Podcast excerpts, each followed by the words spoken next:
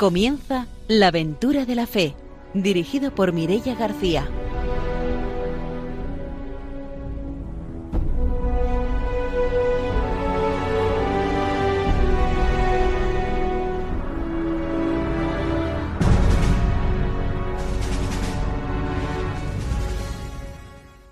Muy buenas noches desde Radio María. Empezamos un nuevo programa de la aventura de la fe y empezamos como siempre saludando a nuestros colaboradores.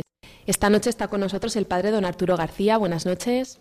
Muy buenas noches a todos los radiantes. Una alegría de poder estar aquí en la aventura de la fe, promoviendo la misión de nuestro Señor Jesucristo. También está con nosotros Ramiro Fauli. Buenas noches. Hola, buenas noches. Voy a mandar un saludo a Marga y a Fernando de Madrid, que estuvimos compartiendo en la convivencia de Ocasa y les dije que les mandaría un saludo por aquí para que escuchen nuestro programa. Pues mandamos hoy esos saludos hasta Madrid. Saludamos también a nuestros técnicos, a Ramón Herrero y a Fernando Latorre. Y vamos a saludar también a nuestra invitada de hoy, que es Luisa Melo. Buenas noches, bienvenida. Buenas noches. Eh, gracias por haberme invitado a este programa sin saber nada de cuando salí de Roma. Eh, saludo a todos los, eh, los que escuchan Radio María, sea aquí en España como también después viene transmitido en Portugal y en otra parte de, de Europa. Luisa ha sido durante 20 años administradora del proceso de canonización del cardenal Bantuán y como siempre será después de nuestra formación misionera y después de las noticias cuando tengamos la ocasión de escuchar ese testimonio. Y ahora empezamos ya nuestro programa con la formación misionera.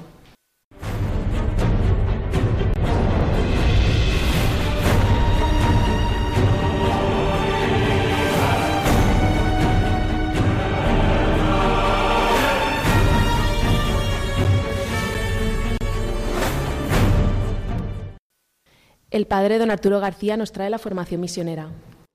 Pues tenemos aquí esta nueva, eh, digamos, este nuevo regalo ¿no? de la encíclica Rectoris del Papa San Juan Pablo II y que nos habla de nuevas formas de cooperación misionera que nos permiten este mundo y que hasta ahora han sido, bueno, pues impensables, ¿no? ¿no? No, se puede imaginar hace 100 años que íbamos a poder tener estas formas nuevas de misión.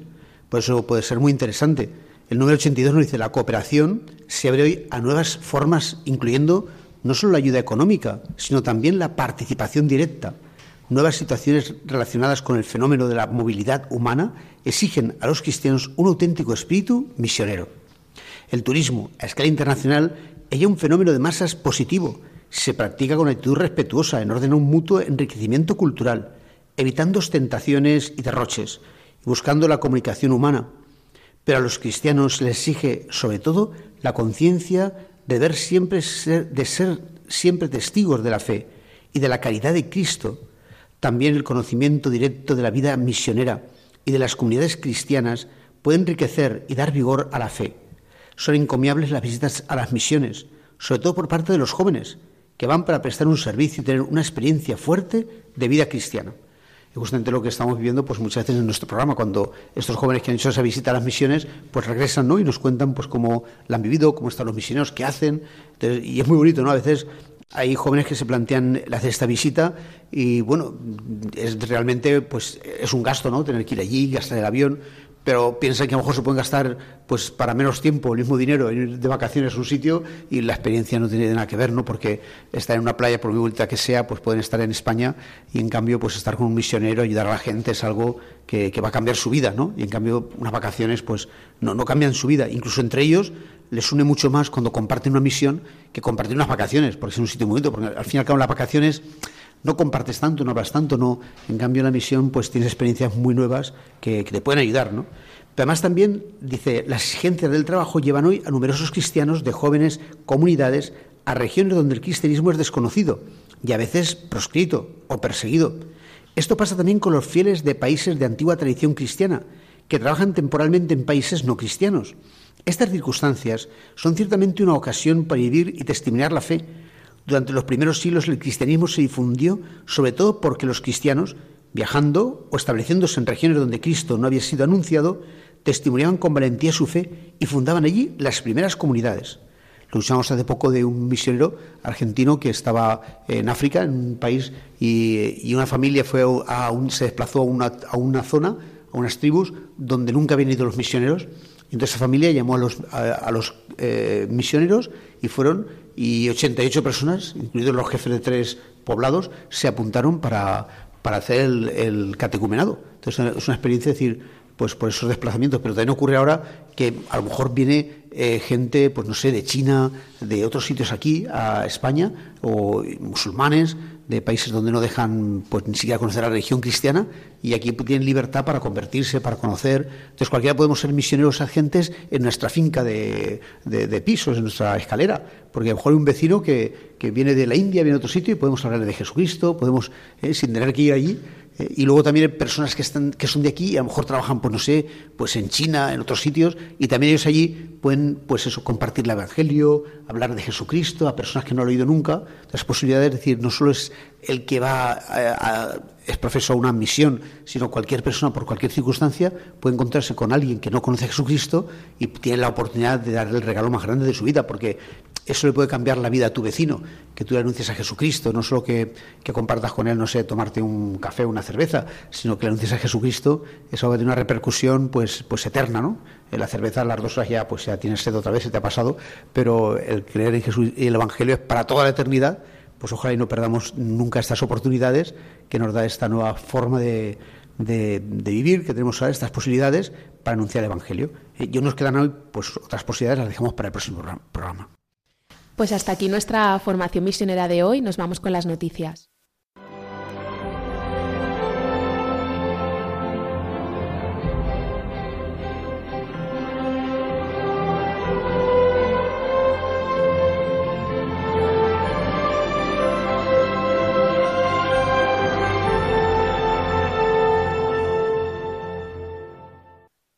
Ramiro Faulí nos va a contar las noticias misioneras. Bueno, dos noticias interesantes. La primera que viene de Siberia, que ha sido consagrada allí una nueva iglesia católica dedicada a San José. Una nueva iglesia católica dedicada a San José en la Rusia siberiana.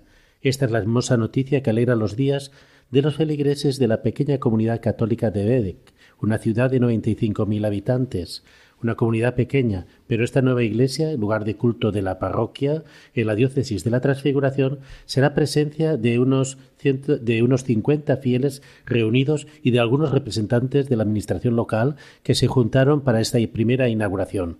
También se ha celebrado en la concebración ha estado el obispo de Ver, que dirige esta diócesis desde 1991 han participado en ella la Fraternidad Sacerdotal de los Misioneros de San Carlos Borromeo, a quienes había sido encomendada la construcción de esta nueva iglesia.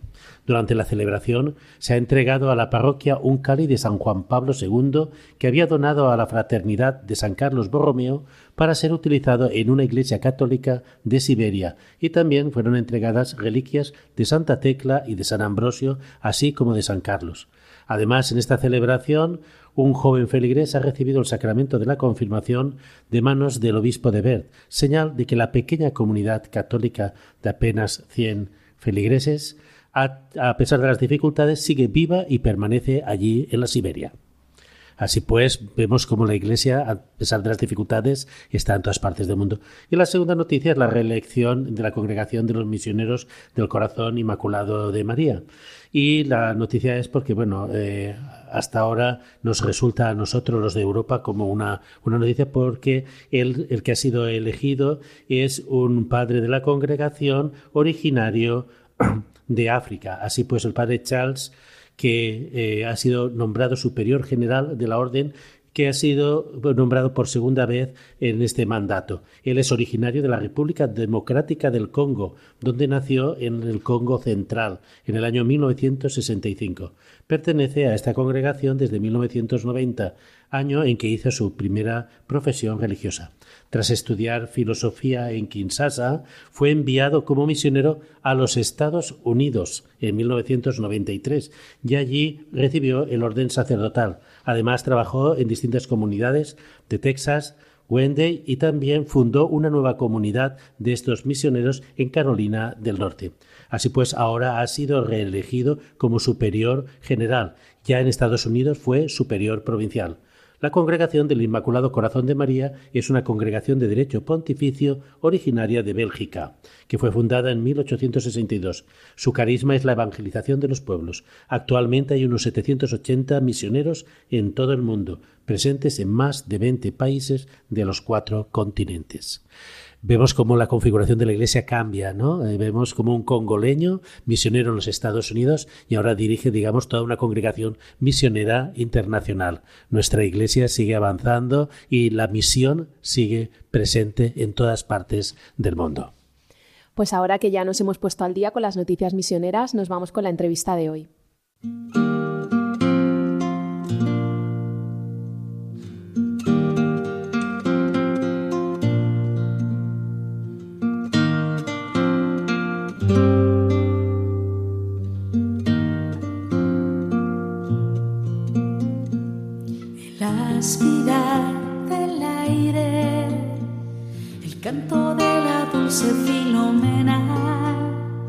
El il y su donaire en la noche se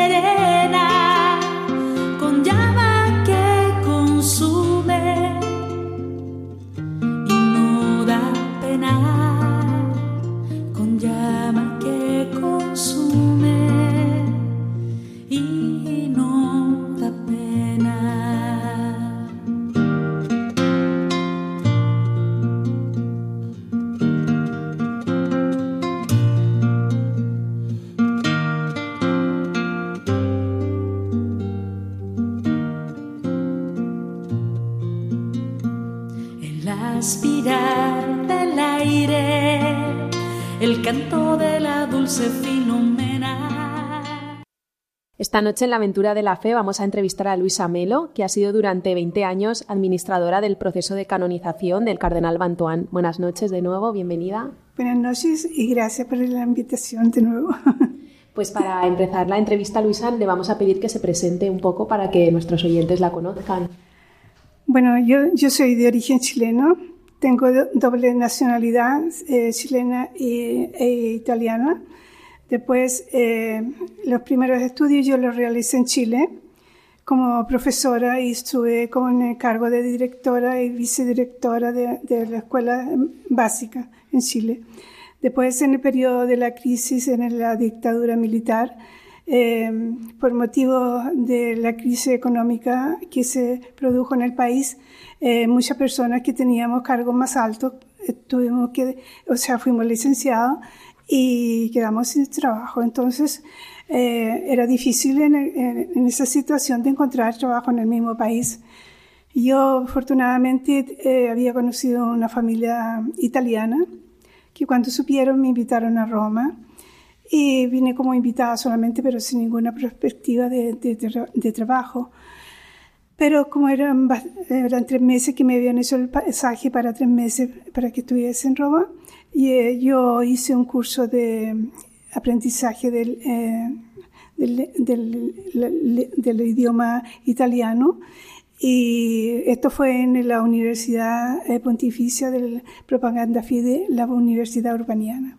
Habían diversos avisos en, en el en el muro y yo vi que se podía estudiar misiología, o sea, todas las facultades que había, ¿no? Pero pensaba, en la, yo que había estudiado un poco, había hecho psicología infantil en la Católica de Santiago, veía que la mayoría, la mayoría de las facultades ya las tenía la universidad. Pero eh, llegó un momento que pude ver que existía la misiología porque no tenía idea, sinceramente. Entonces vi misiología y empecé a buscar eh, y ver cómo, en qué consistía. Después llamé, eh, hablando para Chile con un profesor que, era, que es español y que ha creado colegios en diversas ciudades de, de, Chile, eh, le pregunté en qué consistía y él me dijo, mira, sabes que la misiología es muy importante, pero aquí en Chile no hay profesores de misiología la Universidad Católica para hacer el, semestre de misiología que imparte, tiene, invita a profesores de España. Entonces yo dije, podría ser que si yo soy profesora de misiología, podría tener una oportunidad, en vez de que inviten una persona del extranjero, podría permanecer yo en Chile. Y así era un poco difícil, eh, para concluir y no, ser tan larga en este relato, yo me dirigí al cardenal Lurdusami, era arzobispo en ese periodo, que era el encargado de propaganda FIDE, porque de él dependían las autorizaciones y las becas. Me dieron la información en la universidad, en la secretaría, y yo fui donde él, así, a ojos cerrados, sin, sin, o sea, solo pensando en que Dios me podía ayudar. Y llegué allá y el portero, que ustedes saben cómo son los porteros del, del, Vaticano, que son, se creen más que los superiores, ¿no? Entonces me dice, ¿qué quiere? Bueno, ¿qué quiero? Le dije yo, yo vengo a hablar con su eh, excelencia, le dije yo, ¿y usted lo conoce? Le dije no, pero me, me, dijeron, me dieron las informaciones en la Universidad Urbaniana. Ah, ya fue donde el, el arzobispo y el arzobispo me mandó una hoja blanca como esta y diciéndome que escribiera el motivo por, por el cual yo quería hablar con él. Yo le, le, expliqué todo y fue el portero adentro después de un poco y dice, bueno, ahora dice, dice su excelencia que usted si lo espera hasta las dos y media de la tarde, él la recibe. Yo me quedé y así fue que le expliqué toda mi situación. Le expliqué también que yo tenía a mi padre muy mal de cáncer, este era el mes de enero que yo hablaba con el, con el, el arzobispo, y mi padre le habían dado dos meses y medio a tres máximo porque tenía un cáncer e iba a morir. Entonces yo tenía la, carta que me había mandado mi mamá en la, cartera, la saqué y se la hice ver porque él sabía muy bien el español. Entonces me dice, Luisa, tú, es tu primer deber es que tú vayas, te vayas a Chile, aunque si después tienes dificultades para el pasaje, no te preocupes para regresar, porque yo te voy a recibir, pero resulta que primero tienes que ir a visitar tu papá. Yo fui y pasaban los días, pasaban los días. Mi papá murió el 25 de, de mayo, del, el día 25 era sábado, murió a mediodía. Entonces estábamos ahí todos tristes y yo no decía nada ni a ni mi mamá ni a mis hermanos que yo tenía la intención de venirme a, Europa. Entonces llega en ese mismo momento, no sé cómo es la cosa de Dios, eh, suena el timbre de mi casa. Mi papá estaba todavía, estaba tibio así. Y ve un sacerdote, y no tenía idea quién era en vez era el secretario del obispo de, la región del Maule, de la diócesis de, Talca, y traía un sobre en donde eh, el, arzobispo me había mandado todas las instrucciones y la autorización para que yo pudiera entrar en Italia, porque según él podía iniciar ya a octubre, septiembre-octubre, el curso de misiología. Y me dieron una beca por dos años. Después de los dos años que terminó esta beca, yo ya teniendo un poco de conocimiento de la realidad italiana, romana sobre todo, no italiana tanto, eh, empecé a ver si podía trabajar y estudiar. Y así fue, hice la licencia trabajando y estudiando, después hice el doctorado trabajando y estudiando, terminé el doctorado el, el 2000, sí, no, el 1995, que ya yo había iniciado a trabajar en el Vaticano porque eh, se había presentado ahí en el medio de, o sea, en el periodo del, del doctorado. Yo eh, tuve otra oportunidad de hacer un secretariado para el Banco Santander de aquí de, España, que hacía un convenio sobre el capitalismo en, con el, en, conjuntamente con el Vaticano. Y así el cardenal Mejía me, no, la universidad me recomendaron al cardenal Mejía y yo pude hacer este, este secretariado. Y de ahí me conocieron en el Vaticano y después en enero, este, este terminó el primero día de diciembre y lo primero, el 8 de enero me llegó la, la carta de la, de la Secretaría de Estado que yo estaba aceptada para trabajar en el Vaticano. Este es más o menos mi historia. Y después de eso empecé a trabajar en el Pontificio Consejo de Justicia y Paz hasta que eh, con diferentes, tuve cuatro cardenales, tres cardenales, en ese periodo era San Juan Pablo II, después eh, vino, eh, después del cardenal, del San Juan Pablo II, vino el cardenal Segaray estaba, pues después tuvo el cardenal Bantuan, después el cardenal Martino, del cardenal Martino el cardenal Turson y actualmente el cardenal Chernik.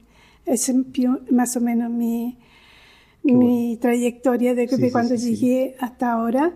Qué bien. En el, mil, en el 2001, uno, o sea, 2001, nosotros supimos que había llegado un, que antes no teníamos idea porque del Vietnam no salían noticias, eh, los superiores sabían, pero nosotros no sabíamos en la oficina de, este problema que, se había, que estaba viviendo el cardenal Bantuan. Pero cuando eh, el cardenal quedó libre, fue a ver, visitar a sus papás que estaban en Australia, porque toda su familia era, eh, excepto un hermano, había quedado solamente en Vietnam, porque no tenía los recursos y no tenía la posibilidad de viajar al extranjero. Entonces el cardenal fue a visitar a su padre y su familia y al regreso pasó a donde el Santo Padre. Eh, después regresó a, Vietnam y el, gobierno, o sea, la autoridad del gobierno le dijo que o si se quedaba en Vietnam volvía de nuevo a la cárcel porque había estado 13 años en la cárcel, o si no tenía que irse en exilio como persona no grata. Y ahí más o menos es todo lo que yo he hecho. De ahí llegó el cardenal, llegó el 94, llegó al, Pontificio Consejo Justicia y Paz y lo pudimos conocer nosotros directamente, como estoy en, este contacto con ustedes ahora. Qué bien. Para nosotros es muy interesante eso que sea justamente un doctor en misionología porque eh, nuestro programa es La aventura de la, fe y es un programa de misioneros. Sí, y tenemos misioneros que ejercen la, misionología, pero que no la han estudiado tanto. No, pero es una alegría el que haya podido... Porque también es verdad que a lo mejor no es de las cosas que más pues envían a los sacerdotes o los religiosos a estudiar a Roma. y también es interesante porque mismo nosotros en la Facultad de Teología tampoco tenemos nadie aquí que haya estudiado misionología. Y nos pasa en muchas diócesis que no han estudiado tanto misionología y es una pena no teniendo ahí eh, la oportunidad porque además yo sí que he ido ahí a un cursito de unos días y es un sitio precioso, donde ahí se ve todo, toda la plaza del Vaticano. Es eh, la urbanidad es muy bonita, es una, una situación privilegiada, justo al lado al del corazón de, de, la iglesia. ¿no? Yo, sinceramente, mire, no termino nunca, o sea, no pasa un día que yo no doy gracias a Dios de, de esta real, o sea, de este hecho que me ha sucedido a mí en mi vida, ¿no? Porque no es fácil. Pero yo creo que cuando uno tiene un, un entusiasmo y una formación cristiana y un poco de fe y, y valentía también un poco, se logran las cosas. Nada se hace sin sacrificio. Algunas personas pueden no sacrificarse porque ¿Por qué no se pueden sacrificar? Porque tienen un medio económico o porque tienen otra cultura y cosas. Una persona que viene de un tercer mundo, como somos del tercer mundo, queramos o no queramos, tenemos que reconocerlo porque debemos ser sinceros. Y así no es fácil. Pero eh, después cuando se han logrado las cosas, se valoriza mucho más. Y yo, en este sentido, no, no tengo palabras para exprimir todo lo que se, lo que se siente en mi, en mi corazón. Y después todo lo que las oportunidades que tú he tenido en Vaticano como como ayuda no ayuda eh, tanto económica porque el, sueldo es sueldo pero con la experiencia que uno se hace y yo tengo una experiencia todavía superior al simple trabajo de oficina esta convivencia que tú eh, con el cardenal Bantuan a mí me gustaría, ya aprovechando la coyuntura, pues estamos hablando del cardenal Bantuan, pero claro, para la mayoría de los radioescuchas no saben quién es el cardenal Bantuan. ¿Nos podría dar una explicación? Claro, toda la trayectoria de él, muy interesante, eh, pero claro, eh, resulta para muchos oyentes como extraña. ¿Quién era el cardenal Bantuan? El cardenal Bantuan era un, eh, un cardenal vietnamita, de una familia cristiana, católica, muy católica, pero aquí, como católico, el Vietnam tiene, eh, usted sabe que son la, cultura asiática, tiene el confucianismo y tiene las otras religiones más fuertes que la religión católica. Pero como se dice aquí, eh, el ejemplo del sacerdote que viene de la República del Congo. Las personas que donde hay menos, menos católicos, el, catolicismo, la fe, la esperanza y la caridad es mucho más fuerte. es mucho más eh, vivida, mucho más experimentada y eh, ejemplo de vida. Entonces el cardenal Bantuán era de esta familia, era de una familia, digamos, medio aristocrática. ¿Por qué? Porque él eh, nace de una familia, o sea, de un matrimonio de, con, de nueve hijos. El cardenal Bantuán es el segundo. El primero murió chiquito a dos años y el cardenal, le pusieron Bantual, que quiere decir alegría eh, con Dios. Y de ahí, eh, esta familia, con, toda la problemática política, sea del, Vietnam del Norte y el Vietnam del Sur, tenían eh, mucha dificultad. Pero la familia del cardenal tenía unos tres tíos, que eran eh, dos eran obispos y uno era sacerdote. Y el uno más joven fue presidente del Vietnam del Sur. Después le explico de lo que sucede. Esta, esta familia era como todas las familias asiáticas o eh, orientales, que cuando son, por ejemplo, yo conozco también, eh, aparte de, los vietnamitas, conozco los indianos que son católicos. Sagrado todas las tardes, tienen que rezar el Santo Rosario, tienen que, que eh, la misa dominical, y, o sea, viven de corazón, y de, o sea, de mente, de corazón, y eh, viven las virtudes teologales.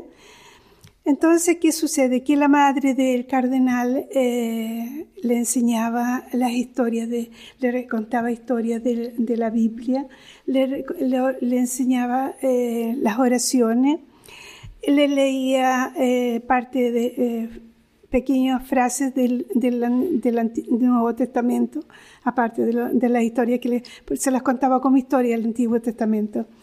Y así el cardenal creció en este, en este ambiente de, de piedad, de, de, observación. Sufrieron mucho, sufrieron mucho porque eh, la familia de la madre, toda la familia de la madre, excepto un tío, eh, en el 1600, como le dije, que era una familia antigua, en el 1886 eh, más o menos, eh, estaban reunidas todos los católicos en una, en una iglesia ustedes saben cómo eran las iglesias antes de, paja y así, no eran de concreto como las tenemos nosotros ahora, ¿no? Entonces, ¿qué sucede? Que la niña adversaria eh, incendió esta iglesia cuando estaban eh, justamente en el momento de, la Eucaristía. Y murieron todos, excepto uno que estaba estudiando en Malesia, que era el, tío, sí, el tío del cardenal Bantuán. Este estudiaba en el seminario de Malesia porque quería hacerse sacerdote como los otros. Entonces, ¿qué sucede?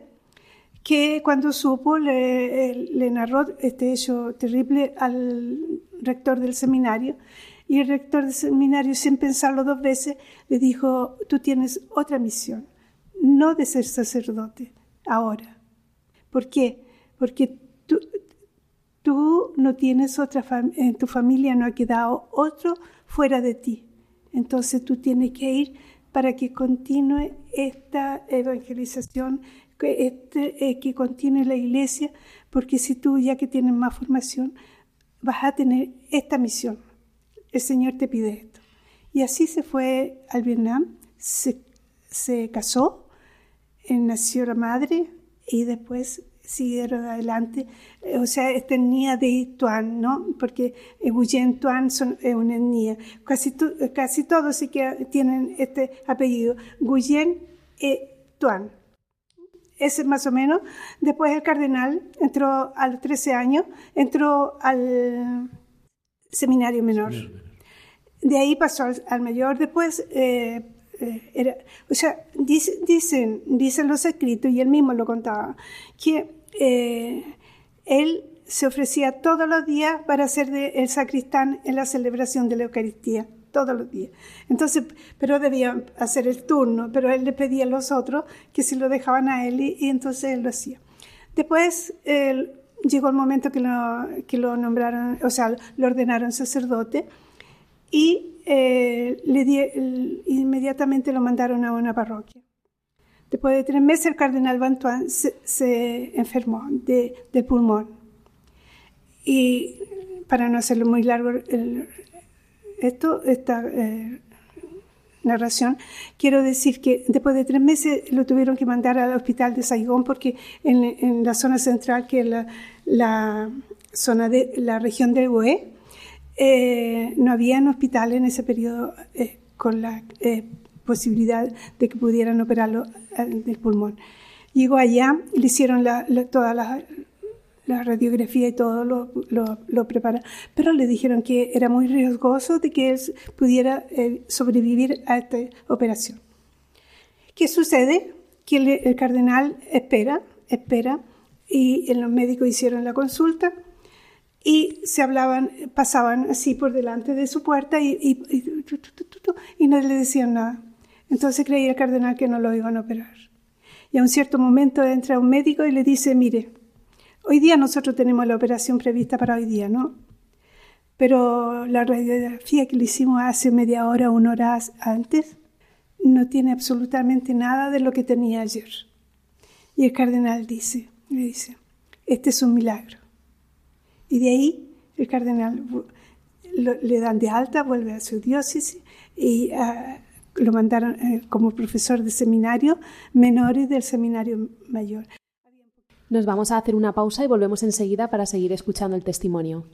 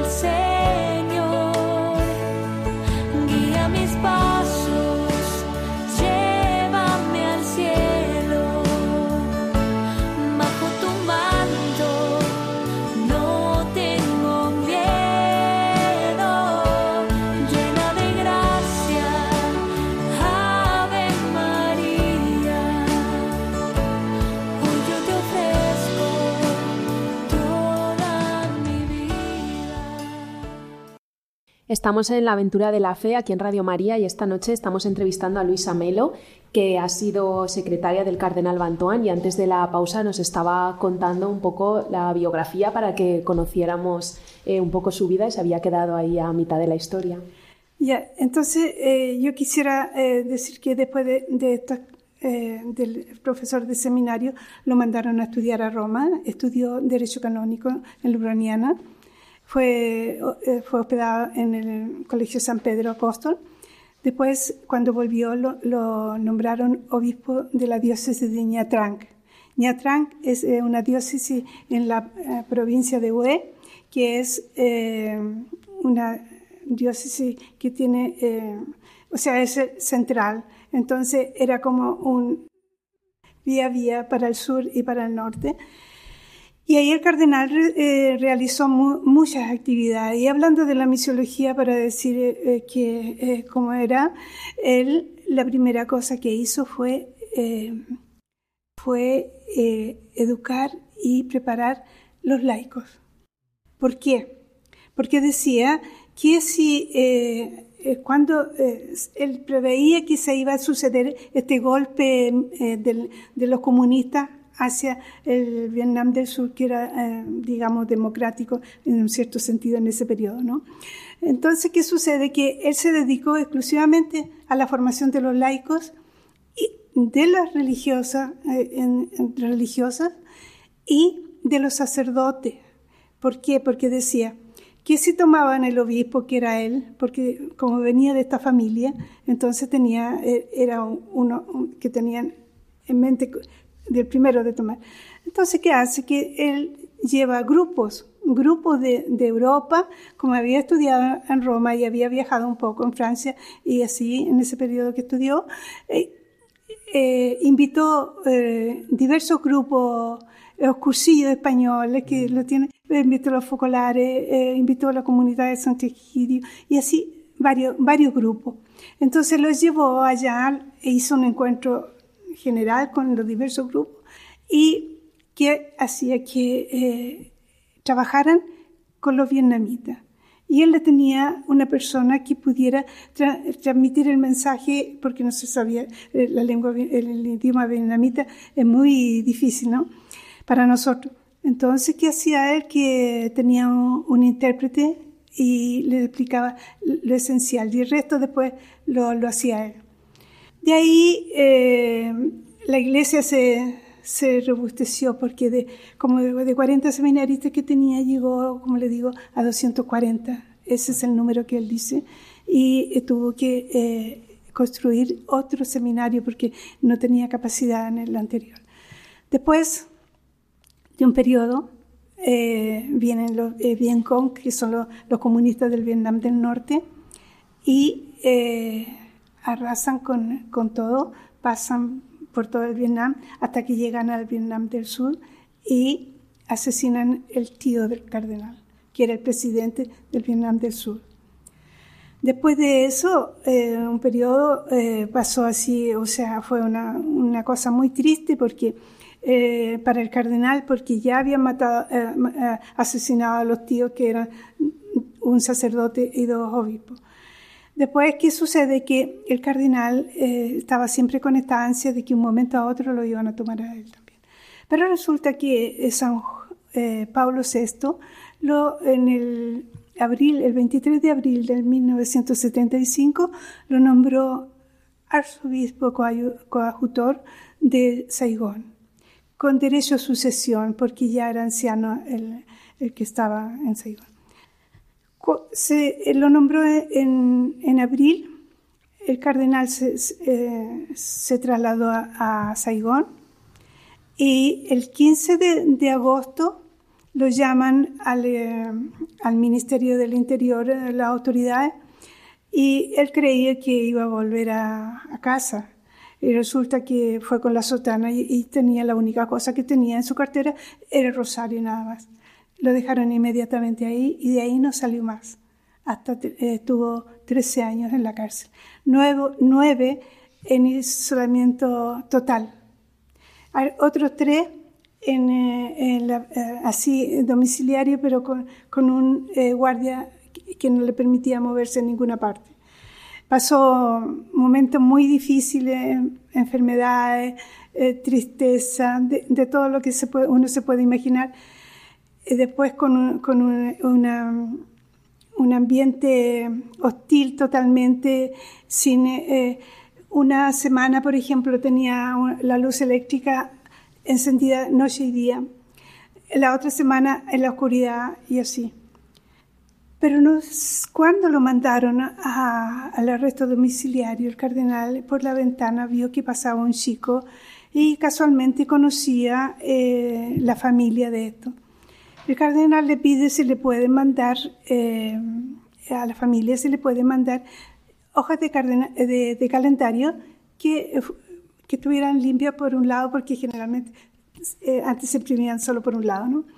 Entonces le mandan y empieza a escribir cada día porque estaba un poco, decía, él mismo lo dice que como que estaba llegando a la locura, que no, sabía, no tenía eh, el deseo, eh, no sabía qué es lo que iba a suceder en futuro y después estaba como perdiendo la memoria y, al final podía eh, decir Ave María, Ave María, o sea, una sola ejaculatoria y con eso como que se mantenía la fe.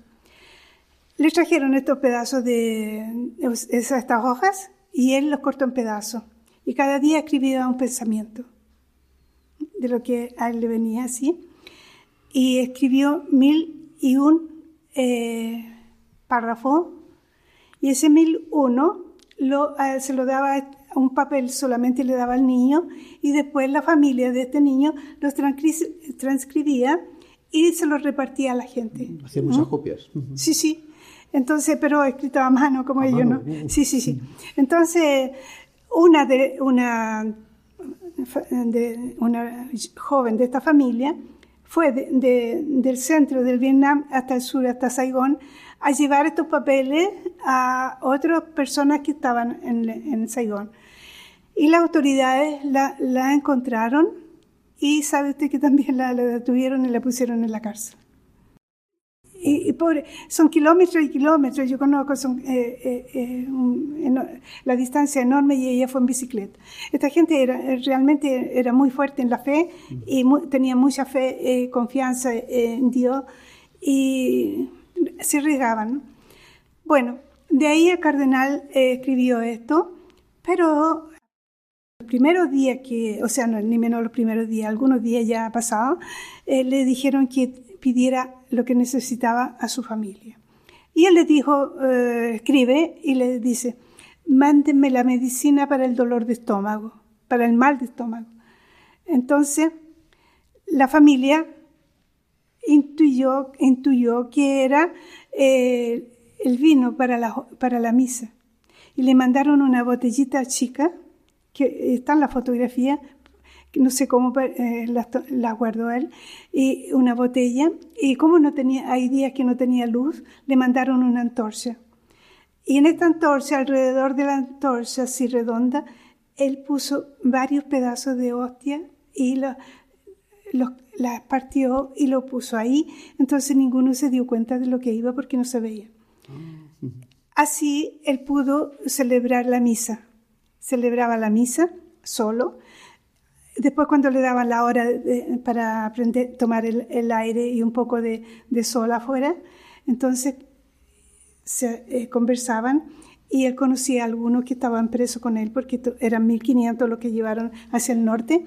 Entonces él les decía, mire, yo estuve, eh, ustedes votaron una cajetilla de cigarrillo, pero yo cortado, la he cortado en varios pedacitos de papel y les regalo a Jesucristo vivo que nos va a ayudar en la fe y que nos va a robustecer y, el ánimo nuestro va a cambiar. ¿Por qué? Porque tenemos que rezar, tenemos que vivir de la Eucaristía, tenemos y todos los días vamos a tener esta fuerza si nosotros somos constantes.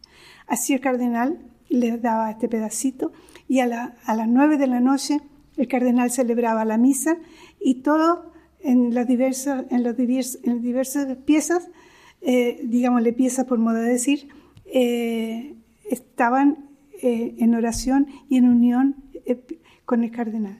Y así pasaron mucho tiempo, mucho tiempo. Cuando se terminaron estas hostias, le daban un pan negro y el cardenal dijo, bueno, yo me voy a servir solamente la mitad cada día y el otro, el otro lo dejo para poderlo consagrar y dárselo así. Entonces, ¿qué, se, qué, fue? Que eh, se fue creando como una comunidad dentro de, la, de la cárcel. Pero no tenía que saber ninguno porque si no era cosa seria. De ahí pasaba el tiempo, pasaba el tiempo. El cardenal le mandaban estos carceleros que eran terribles, terribles, dice él mismo, lo, lo cuenta. Entonces le mandaban dos.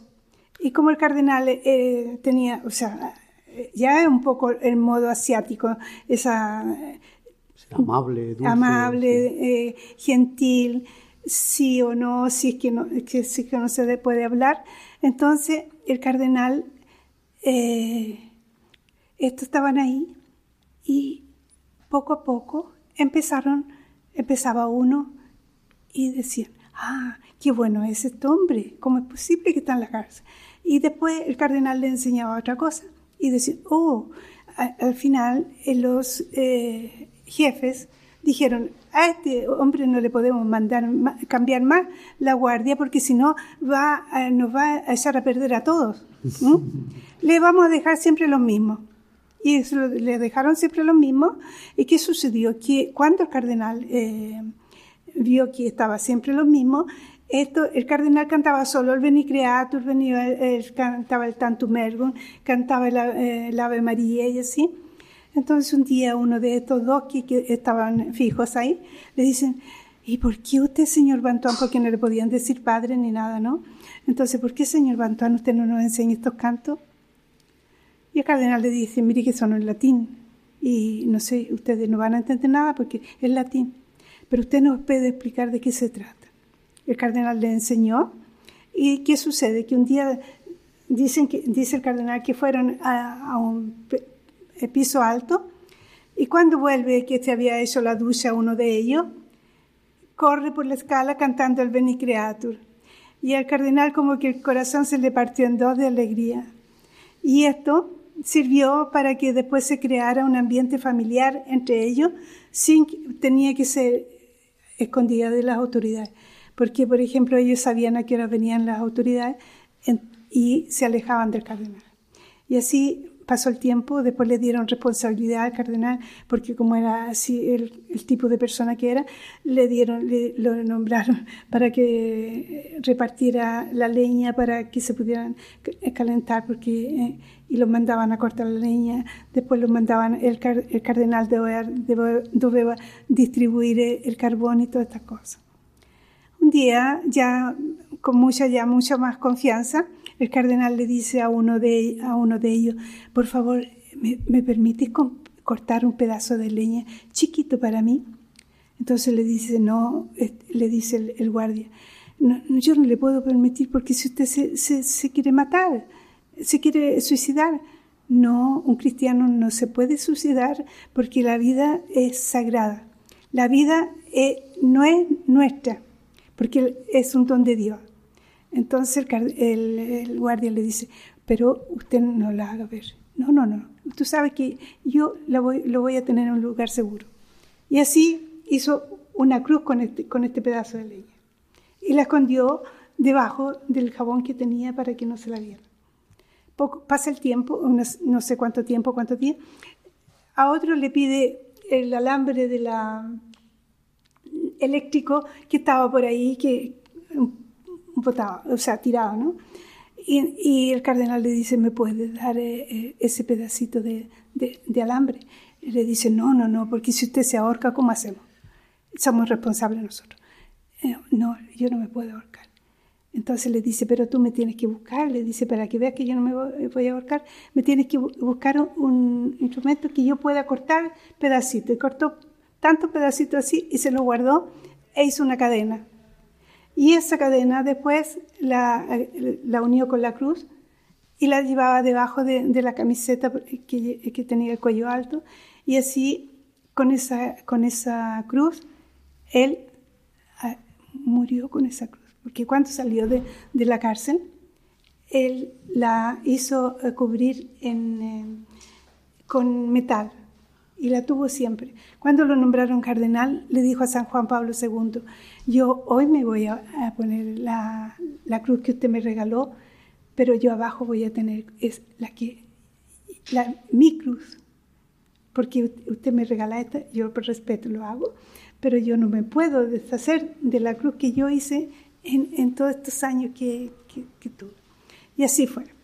Eh, lo nombra, eh, el 2000 como dije, el 2004 lo mandaron a Justicia y Paz como vicepresidente. No, el 94, perdón, el 94. Eh, el, el, 98 eh, terminó el cardenal Echegaray y pasó él a ser eh, presidente. Pero tuvo solamente cuatro años porque el, el 2001 lo crearon cardenal y él murió el 2002. Murió el 2002, el 16 de septiembre del 2002. De, de murió, él murió de, de cáncer al pseudoperitoneo. Eh, no, no, había nada que hacer porque ese tipo de cáncer se da uno en mil personas. Y entonces se o sea, viene evidenciado solamente cuando ya la, la metástasis está esparcida por todo el cuerpo. Y eso es la parte, más o menos, la vida del cardenal. Hay tantos otros detalles, pero estos son los principales, ¿no? Eh, sí, sobre todo todo el proceso del tiempo que él estuvo en la cárcel además tienen escritos y, sí, sí, sí. y bueno, ya ha sido, digamos, un ejemplo de cómo permanece la fe en un ambiente tan adverso y cómo a pesar de las dificultades, digamos, en un tipo de tortura, el cardenal permanece eh, fiel y cómo tiene que acoger al Señor fuertemente para no volverse loco. Él decía que, que eh, esta, o sea, cuando lo llevaron en la nave y después en esta prisión, en este campo de concentramiento y tenía la instrucción del comunismo y todo eso, decía que esa era su catedral, que era, esa era su iglesia y para él era la, que esa era una misión diversa a la que él pensaba cuando lo habían nombrado, pero ahora la aceptaba de todo corazón esta misión porque podía evangelizar y todo eso. Y un último detallito es que uno, uno, uno del gobierno eh, ateo estaba también con ellos y se hicieron amigos, pero no, no se convirtió, sino que le decía al señor Bantuán, ¿y tú por qué estás aquí? Bueno, por lo, que, por lo mismo que está usted, le decía el cardenal Sin Entonces, eh, a este, como era funcionario del gobierno, le dieron la libertad mucho antes del cardenal. Y cuando se despidió del cardenal, porque habían creado una amistad bastante sincera, dice, mire, señor Bantuán, yo no soy católico y no sé las oraciones de ustedes. Pero cuando yo, la primera cosa que yo voy a hacer el día de que me, que me van a dar la libertad aquí, porque ya me dijeron, yo voy a ir al santuario de la Virgen de Laván. La Virgen de Laván es la patrona de los eh, católicos vietnamitas. Y le voy a decir que tenga piedad de ti y que, te, y que te, eh, tú puedas también tener la libertad como la tengo. ¿Y sabes usted qué fue? Este hombre fue y después le mandó un papel con los guardias que conocía él, se lo mandó al cardenal Bantón y esto lo cuenta. A pesar de ser ateo, pues rezó ahí. Sí, sí, sí. Pues llegamos ya al final de nuestro programa de hoy de la aventura de la fe. Despedimos a nuestra invitada. Muchas gracias por haber estado esta noche con nosotros. Creo que eh, la historia del cardenal Bantuán es, muy, muy larga, ¿no? Eh, a nosotros nos, nos falta la, la, parte segunda, que sería la fase, o sea, el periodo de, de la beatificación. Pero eso se, es más fácil porque se puede encontrar y probablemente aquí a Radio María eh, ya en futuro, si Dios quiere, eh, mandaré cualquier documento o publicación en donde tenemos resumido todo lo que se ha hecho en, los 20 años de, proceso. gracias, muchas gracias. Y yo espero que ustedes nos ayuden con la oración. Yo ya no trabajo más por la causa, pero siempre estoy empeñada al, este, fuera de la oficina, en cualquier empeño que, que, me piden, eh, yo lo hago porque, porque yo lo acompañé hasta que, hasta que le cerré los ojos. Así que. Claro. Pues pueden rezar por él, pedirle también cosas y si hay un milagro, pues que lo comuniquen. Sí, sí. Pues muchas gracias por haber estado con nosotros. Despedimos también a nuestros colaboradores y les recordamos que en la aventura de la fe volveremos dentro de 15 días. Mientras tanto, pueden contactar con nosotros en el correo electrónico laventuradelafe.es y también nos pueden encontrar en las redes sociales, en Twitter y en Facebook. Buenas noches.